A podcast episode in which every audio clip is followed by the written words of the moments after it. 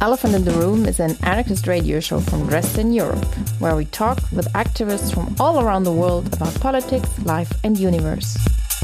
Airing every second and fourth Monday of the month on coloRadio. You can find the podcast version of the show on the Channel Zero network or on your favorite podcast platform. From activists for activists.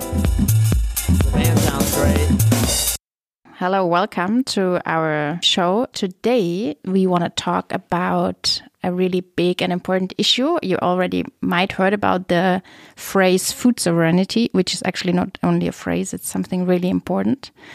And we want to learn about concepts implemented here in Germany on this question, projects who try to apply this kind of ideas of food sovereignty. And we want to discuss actual recent developments and political perspectives inside of for now existing networks. And my name is Nina. And to talk about all those things, I asked a friend to join us who is really into the topic since a lot of years. I would like you, please, to introduce yourself to our listeners. Hello, uh, I'm Tonia. I'm a farmer and next year, I will again work in the Garten Co-op. It's a CSA, a community supported agriculture in Freiburg, which is really in the southwest of Germany. Cool. Thanks to have you here. Well, maybe we start a little bit about.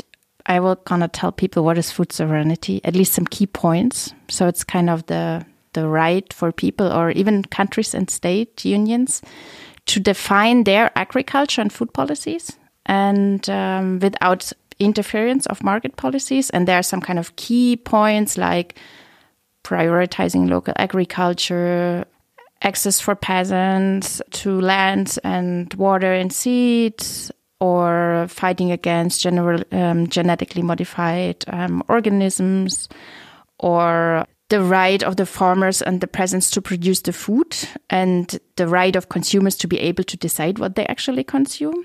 Yeah, and a lot of more actually important questions. One I found really interesting, I wrote, read on the website of the Via Campesina um, network, the recognition of women farmers' rights, who actually play a major role in agriculture production and in food production. So we are actually living in, as we said in Germany, a really highly industrialized country. And the majority of the food production is actually based on conventional um, agriculture. And we seem really far away from participating in agriculture policy. So you said you're part of a project uh, which is a kind of community farming, which tries to perform actually the opposite. So can you like give us an idea of what is this project? How does it work? All right. As I already said, um, I am part of a project that is also a community supported agriculture. We have more than 300 projects in Germany which are working with this model.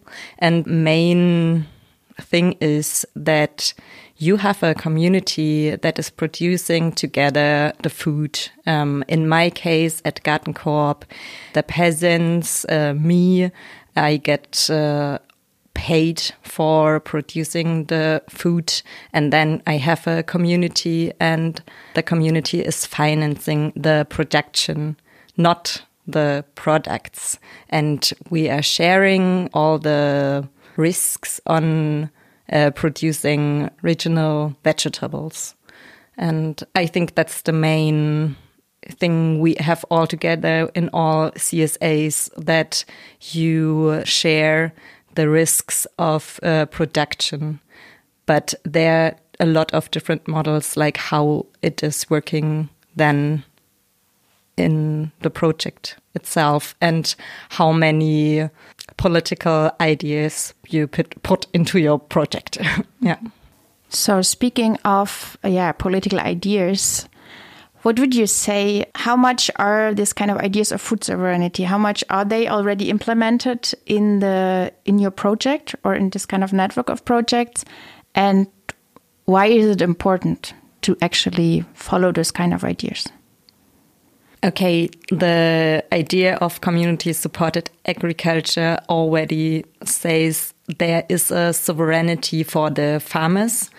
So it's already, I would say, political that small farms can um, still exist and maybe change their model of marketing into a community supported agriculture so that they have a community and with them they can decide how they want to produce and what you want to eat in the end. So yeah, that's the main idea and the sovereignty a farmer becomes. And I personally think we should think the whole thing other way around, not like in our society that the consumers decide what is getting produced and more that the farmers decide what's matching to the land we have, what's matching to the region we have, the climate, all this.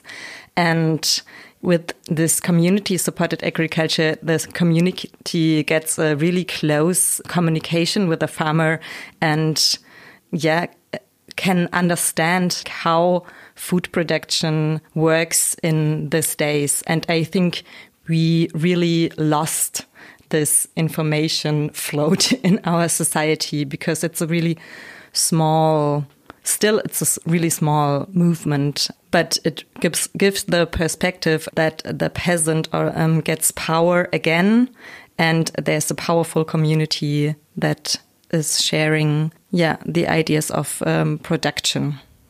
Yeah i mean i imagine actually or i know even myself how alienated we are from mm. food production. I mean we go to the shop and everything is available and everything is there.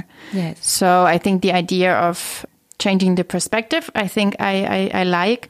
But i thought that also the community also joins into the decision making like what is what people grow or how do we how is the like what what is the community yeah. doing apart from giving money? Is there something more?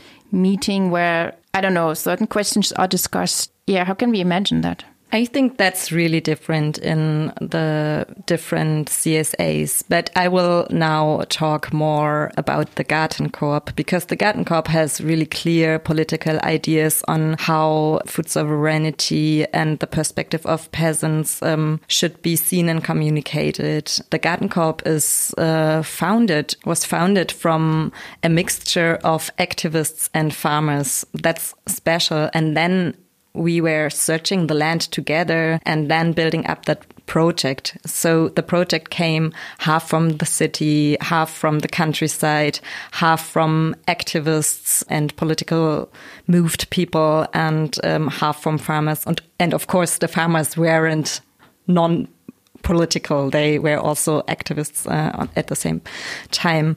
So that's our um, historical founding background. And we are working in a we call it cooperative. So we have on different levels possibilities to make decisions together.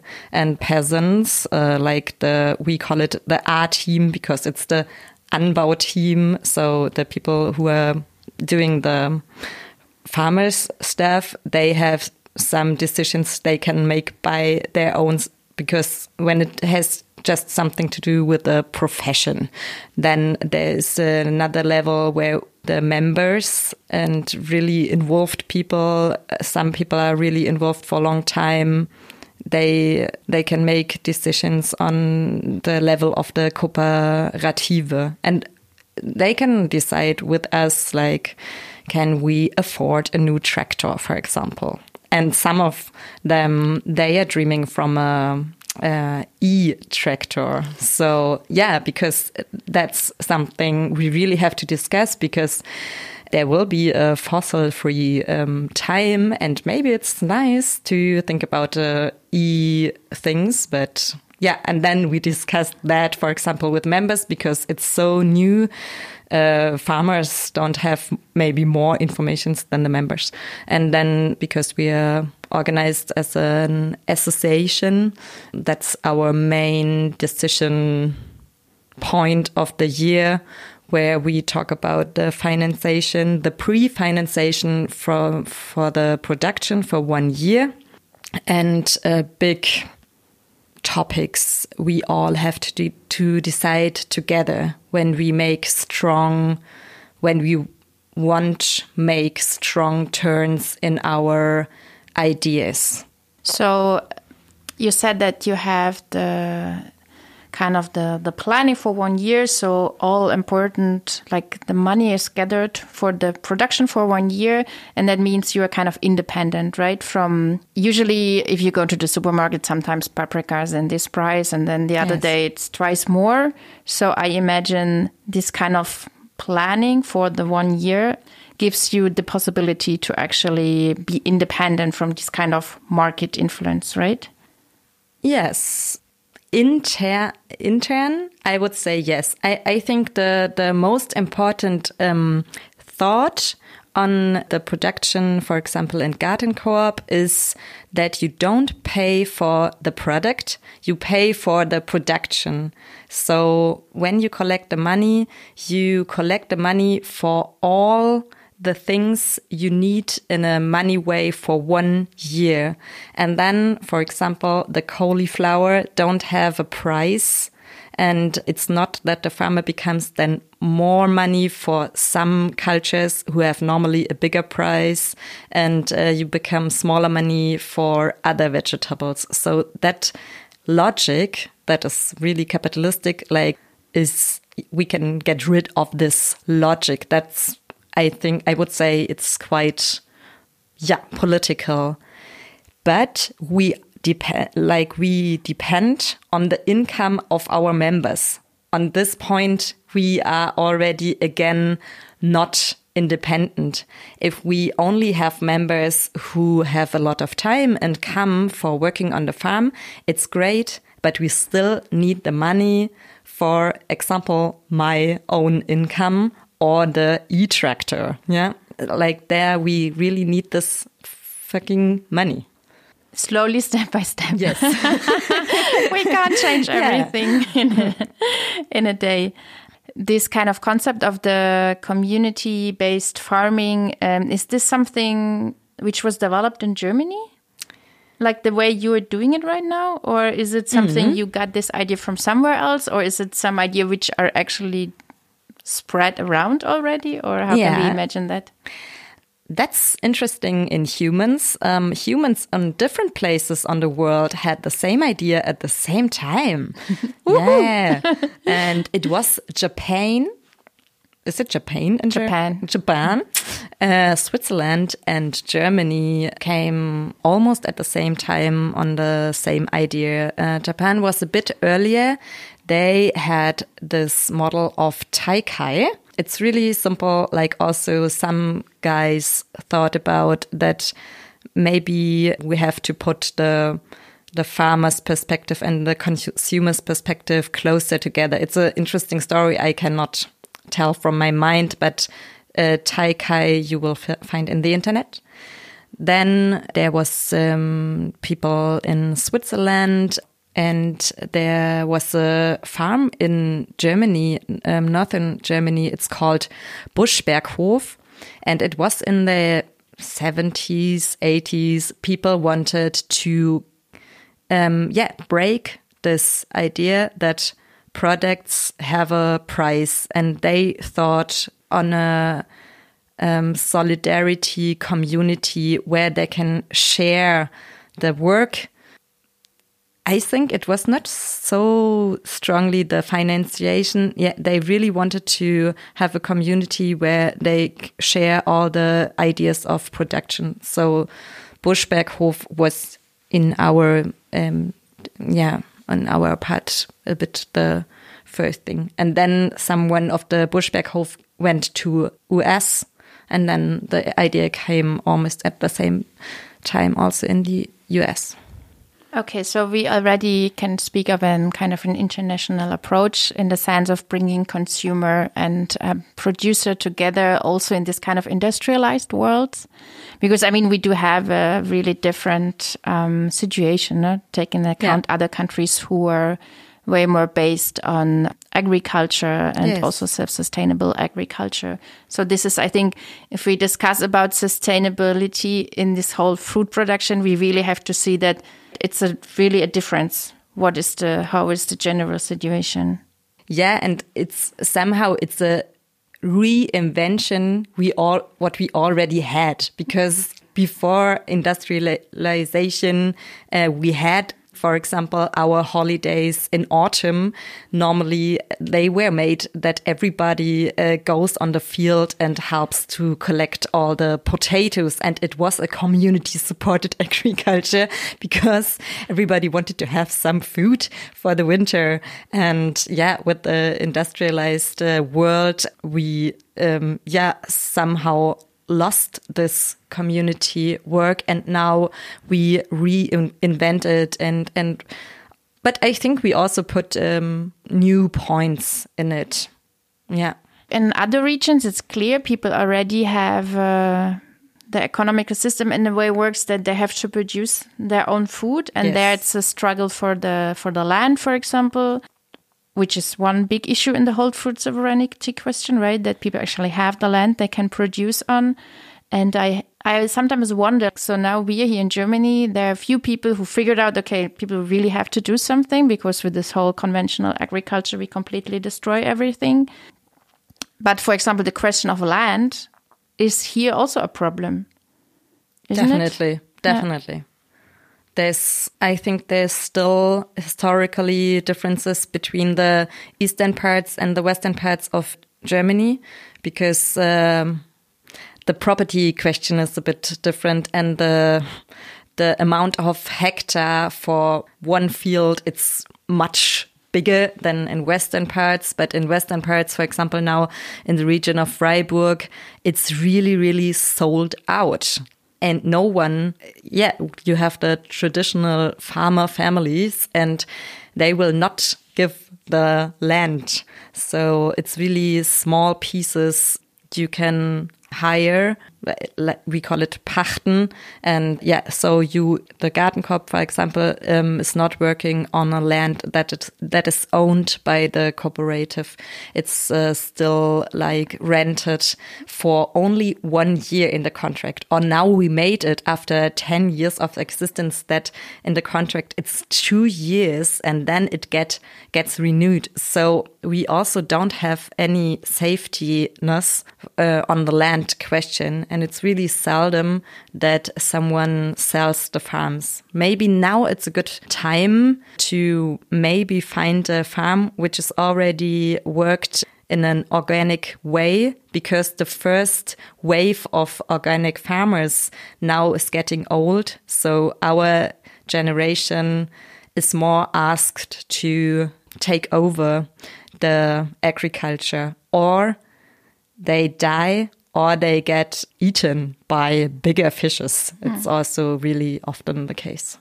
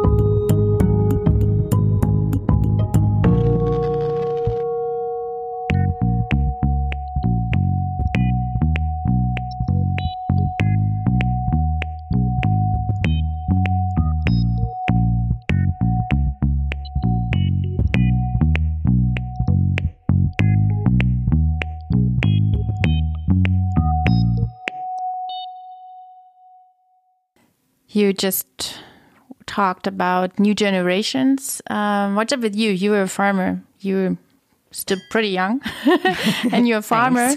and uh, uh, uh, how did you become a farmer? How? Yeah, you, I, I know that you didn't grow up in a farmer's family. no, even that my grandmother told me a lot about uh, nature systems in general. Yeah, I made my way. I climbed the hill till university. And then I got an overview and saw, ah, yeah, maybe we have to do some more practical things. And uh, so I uh, ran uh, down the hill because in the flat land, that's the best land most of the time for farmers. Yeah. But I had, I never was attracted by a normal farm. I never wanted to go into a biological farm. Doesn't matter if it's Demeter or Bioland or only EU certified uh, ecological farmers work because uh, I wanted to have this yeah, this level of education and like also for the members, but also for myself, and that we can create another um, way of farming where, yeah, this community supported agriculture. Yeah. Yeah, I mean, you should imagine in Germany it works in the way that you usually learn the profession or you study. So in agricultural context, you can become a farmer. Yes. Or you study agriculture right? Yeah. Yeah. Or several. Something like yeah. that. So these are the ways to actually to learn this profession. So how did you do it? Uh, I learned it by myself.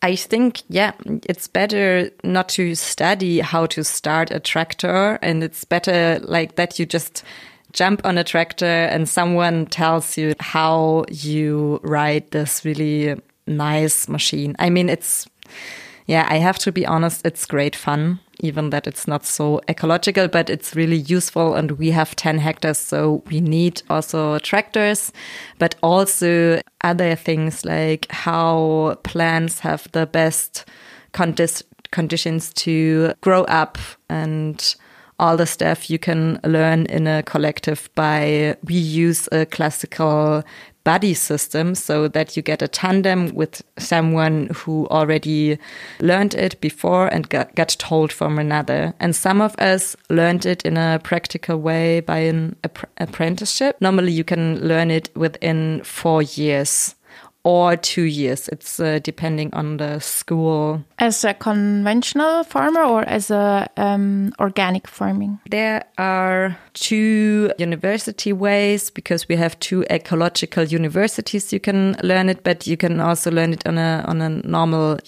university, and then you can go to Berufsschule where you, you learn a profession. And that's normally from the state, from the government, it says two years, and then you can do it. And we have a really strong movement. It's called Demeter.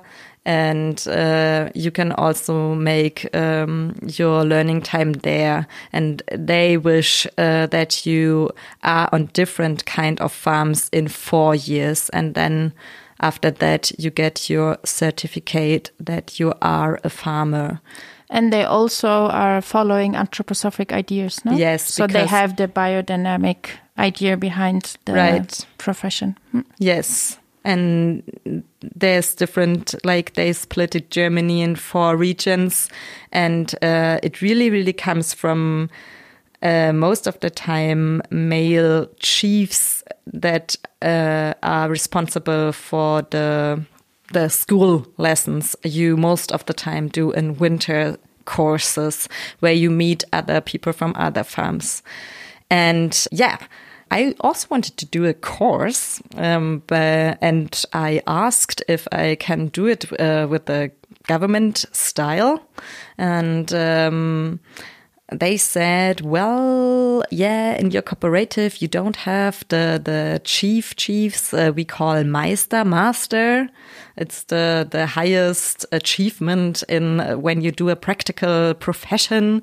Um, and it's maybe difficult because without a master, no one can tell me how I should do the things right on the farm. And uh, in a collective, there's no chief, no master. Yeah, it's really difficult. Um, and I asked also at the biodynamic school, um, our school is at Bodensee region and it's really nice. Uh,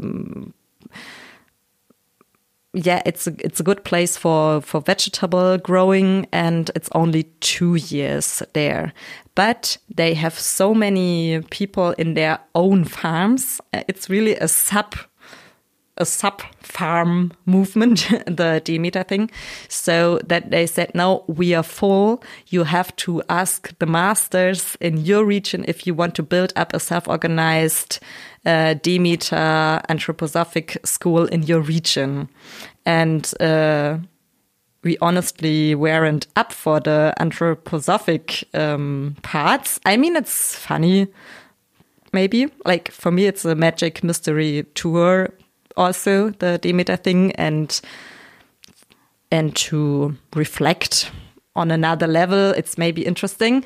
But um, yeah, we didn't want to or like yeah we anyway we didn't had an entrance to this so we had to think about another structure so what we did um, you and i um, it's uh, it's uh, one of my mates from the GartenCoop. We started at the same time. We weren't professionals uh, from the beginning. We already worked at GartenCoop more, for more than one year. And we were asking ourselves, hmm, maybe there are other people who are also interested to get a closer look on what we are doing and get more practice and theory and uh, maybe do it in an autonomous uh, style of education. And we have this network where most of the community supported agriculture projects are in. And uh, we went to this network meeting, and there we presented our idea of a self learning course for two years. And we wanted to meet with other guys who also did do this autonomous uh, style of learning, working in collectives together, and all this. And now I finished it after three and a half year, I think, because there was this Corona thing and we couldn't meet in uh, winter. And uh, I would say um, now I can say it's it was uh, great fun. I learned really, really a lot, and everybody should do this in she its profession. Yeah. Cool. So we can imagine it in the way that you had different workshops where you met all together because you were not all from the same place or who brought the input you were educating each other or can you give us a bit more of what you learned and how did you learn actually in this kind of self-organized way yes First, we took a basic learn book uh, for organic farmers, and there you have the captures. And then we just made a list with all the titles of the captures that seem interesting and um, useful for us. And that was uh, somehow the basic on every week we met uh, became one one title of one capture of a basic book it was a bit more complex, but yeah, generally it was like this. And then we collected political themes that uh, are uh, close to the question of farming. For example, question of food sovereignty or what climate change uh, makes uh, with the farmers and all this, or how we can work on it. So we had a second list with the political topics, and then we had a third list with uh, special topics that are useful for uh, people doing community supported agriculture. For example, how we can work pretty close with our members or like how we make decisions in big groups, things like that. Also practical tools. So every, um, and then we said, okay, we meet always one week, uh, five days uh, at one uh, farm that is also interesting us and uh, that is maybe specialized on the uh, gardener's topic. For example, when we talked about machines, we checked in whole Germany who has an interesting machine concept. And then we choose also um, a seasonal time where you work on work with machines in a practical way. Like when it's really frozen, then you don't work so much with machines. Then we had basic topics for one week and everybody in the group, we were 15 people and for one week, uh, three people organized this week and everybody had to do this job. So also people never organized a big thing like that uh, came to the joy to to do this uh, with people who have more experience. So also this buddy system we used a lot for these courses. And how did you finance yourself during this time? We used the same model then in the community supported agriculture. We somehow said, what's our. Uh, no, we first reflected in the second meeting we had how much financial power we have personally. And we reflected on our privileges. Do we come from a class that normally has not so many problems to somehow get money? Or do we have something on our bank account that we can use for this? And on this, we we we had we are of course uh, white uh, privileged people. Most of us uh, may first uh, studied and then decided ah no we want to do something more practical to save the world or to save a small part of the world. So we came, we came to the conclusion that we can finance ourselves without grants because when you ask for grants, then most of the time you get into a program and maybe the people uh, from the program then tell you what you have to do to get the money. And we wanted to be really independent. So we, yeah, we checked if we can afford it by ourselves. But we also said, yes, we are working on farms. We were already workers. So we asked also in our farms, hey, this is something that really is also a profit for the community supported agriculture uh, where we were working. So please uh, give us the money from the community because we didn't made other courses and it was in if you compare it it was really really cheap we spent 250 euros for one uh, week uh, per person. Uh, and not everybody has to put the same money in the pot. We collected all the costs and then we split it uh, through all the people who were there, 15 people. And then we we could say, okay, everybody has to pay almost 250 euros, but uh, people who didn't get support from their farms, for example, they could spend less money in a big pot. And people like me who get financed completely from, from GartenCoop because we are also a big community. I gave more in the pot, also a bit from my private um, money to try to do this solidarity finance system in in our group just to learn it a bit. Okay, so 15 people now um, can call themselves um, organic farmer. And I think it's really awesome actually that you developed this kind of system. How will it go further? You will maintain and educate a new group, or will it be something which could be, I don't know, developed further that other people can learn as well? Or you will the materials you already prepared pass on that other groups can also organize this for themselves? it developed crazy. There, yeah, there are already eight, seven new groups. They founded themselves till we first uh, spoke about the idea on the network. Directly after we um, searched our people for the first group, people thought, mm, yeah, I want to do this too. I don't want to have this anthroposophic thing. And also, yeah, maybe I want to work in a collective or not in a hierarchical farm where I can earn nothing almost. Yeah, it sounds good. And uh, so other people came to the same idea. Again, we didn't said, yeah, you have to do it like this and that. We just said, yeah, you can have all our resources, of course. And we, we created a cloud where we put all the common sources on so that everybody can enter the, I, the things we already had. But we decided that we don't want to, while the course was going on, we didn't want it to go too much to the outside or to speak with other groups without knowing if this is working or not.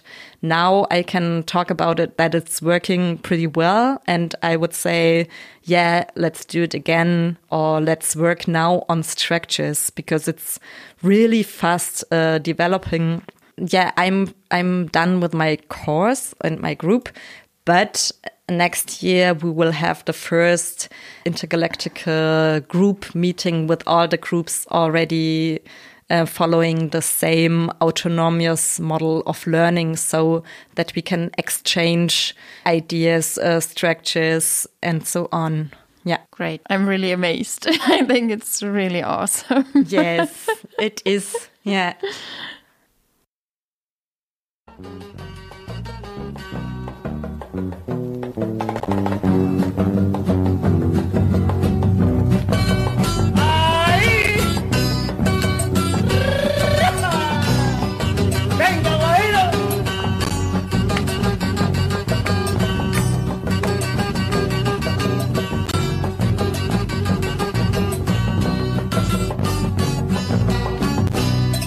Se acabó, se acabó, la paciencia se acabó.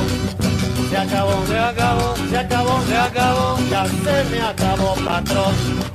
Explotaste a mis abuelos, a mis padres y ahora a mí. Pero ya se acabó, te juro que se acabó. Se acabó, se acabó, se acabó, se acabó, la paciencia se acabó. Por la buena, por la mala, por la mala, por la buena. Por la buena, por la mala, por la mala, por la buena, por la buena, por la mala. Tomaremos el poder y usted dejará el poder burgués que sí. Tomaremos el poder. Y que viva el mar. Y que viva el mar. ¡Viva! Y que viva el mar. Que viva el mar. ¡Viva! Y los lacandones y los lacandones, y los lacandones, y los lacandones. Vivan las Fuerzas Armadas de Liberación, vivan las Fuerzas Armadas de Liberación.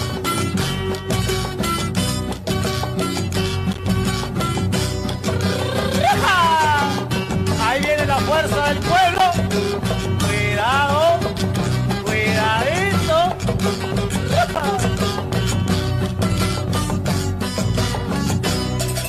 Acabó, se acabó, muchacho ya se acabó, se acabó, se acabó, se acabó, se acabó, la paciencia se acabó.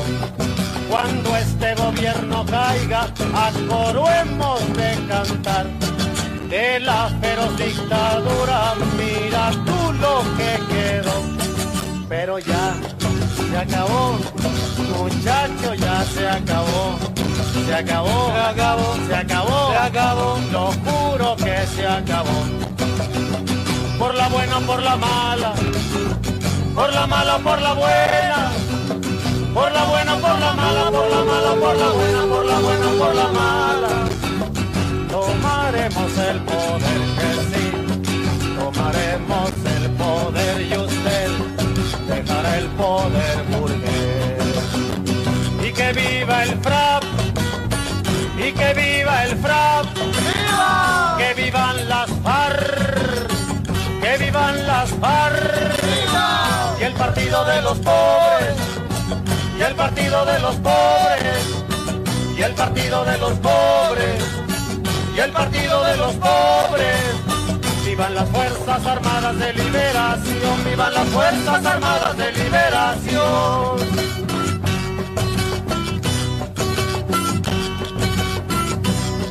Se acabó, se acabó, muchacho, ya se acabó.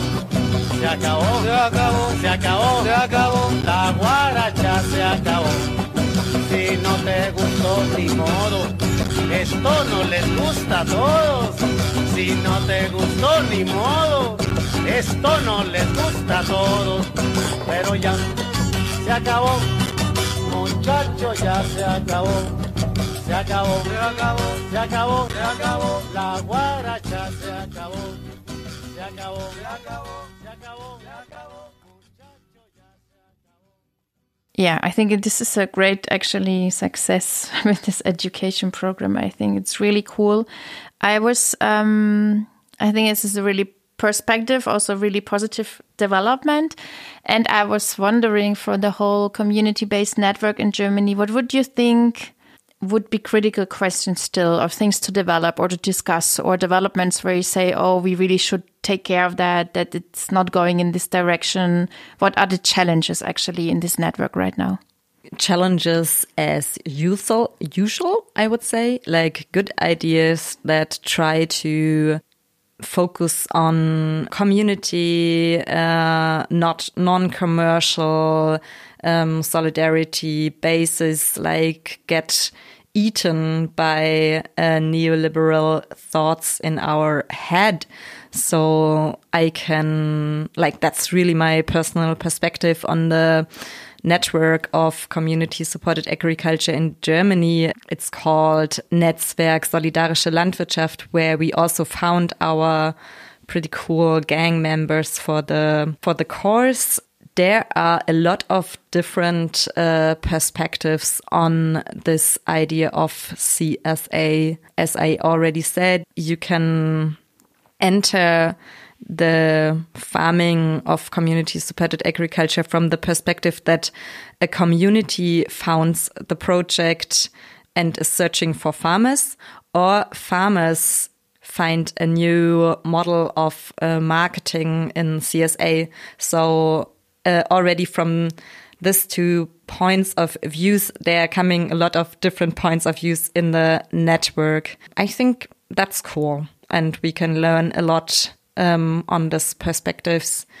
But the problematic views, I would say, coming from the one hand, from people, especially from universities who learned more marketing than vegetable markets. They are really like, they really like to, how to say, develop the CSA movement to a profitable model in yeah in a in a capitalistic way like it's really important like how your website is looking um, that uh, that the customers, like they say customers, we say members, um, that they are happy and they have the feeling that they they are eating healthy things and like they put all this marketing strategies into the community supported agriculture movement. And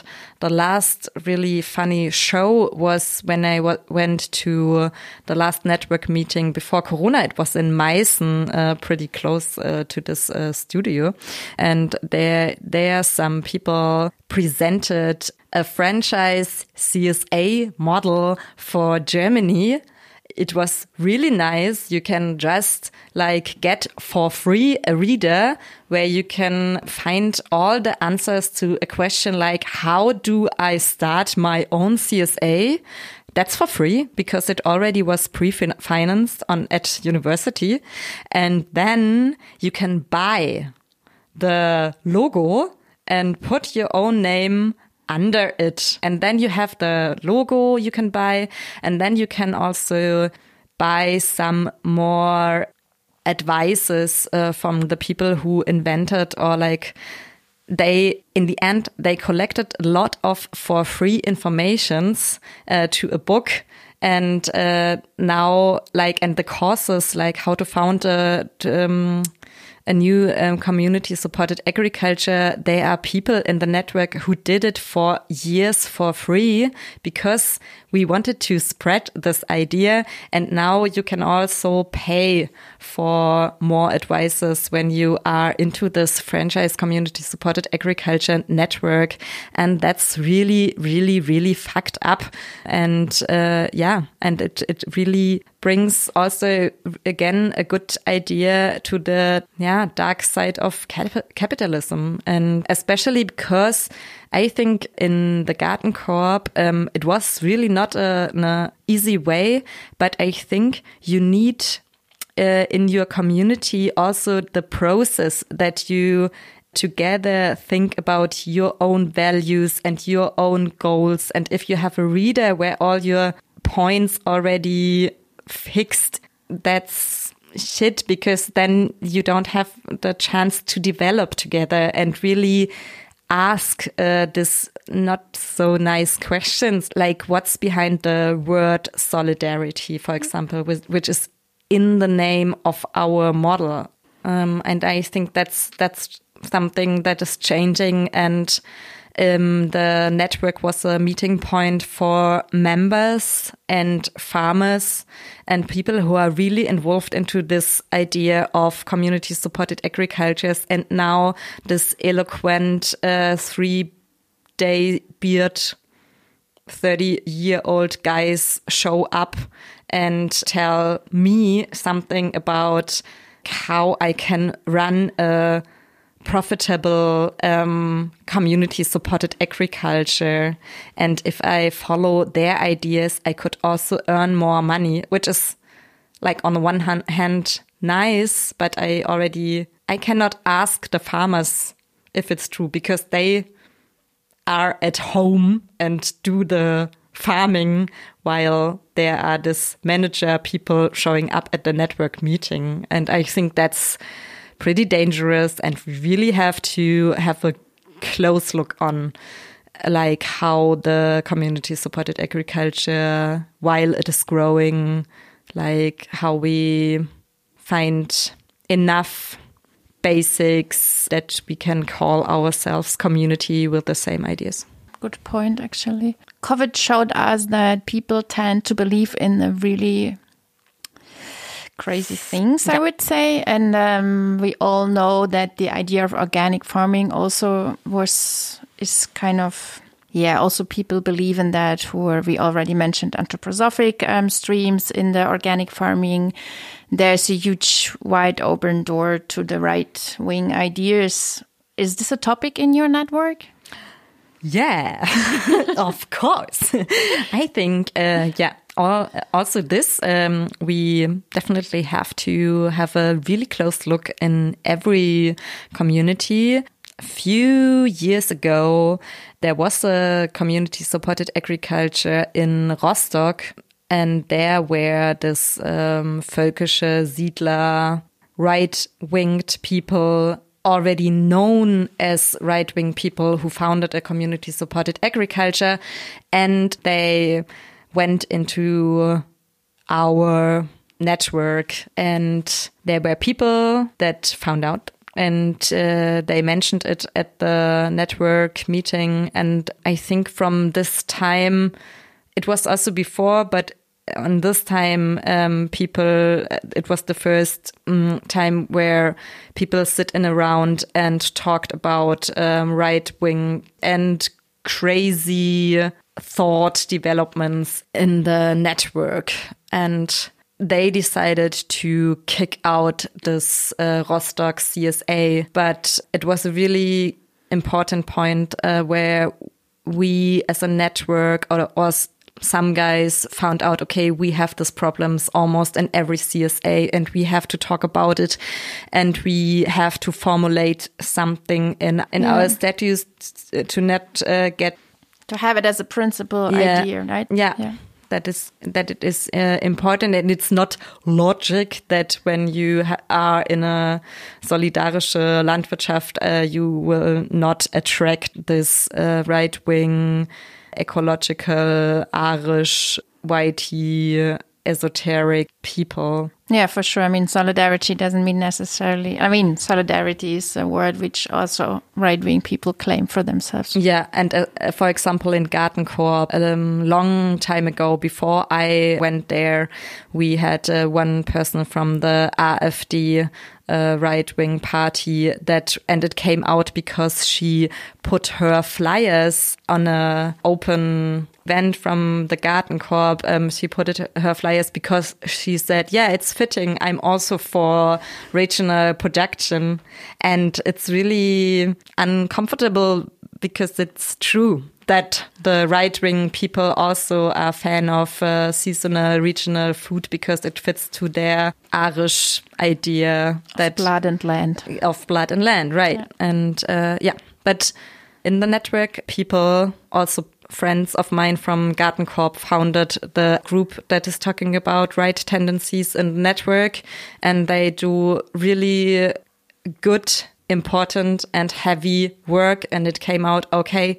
We really have a lack of structures that deal with it, and I think it's really interesting because one point to talk about right ideas or crazy ideas is that a lot of bureaus who work with it every day, they say it's really important to have a relation to a person to change the mind. Like it's your last chance to maybe change the mind of a person who is uh, get we maybe lose in this right wing or like this uh, corona crazy thoughts and uh, i think that's maybe something the csas can make really important political work that on a real like on a level of relation we can talk to people.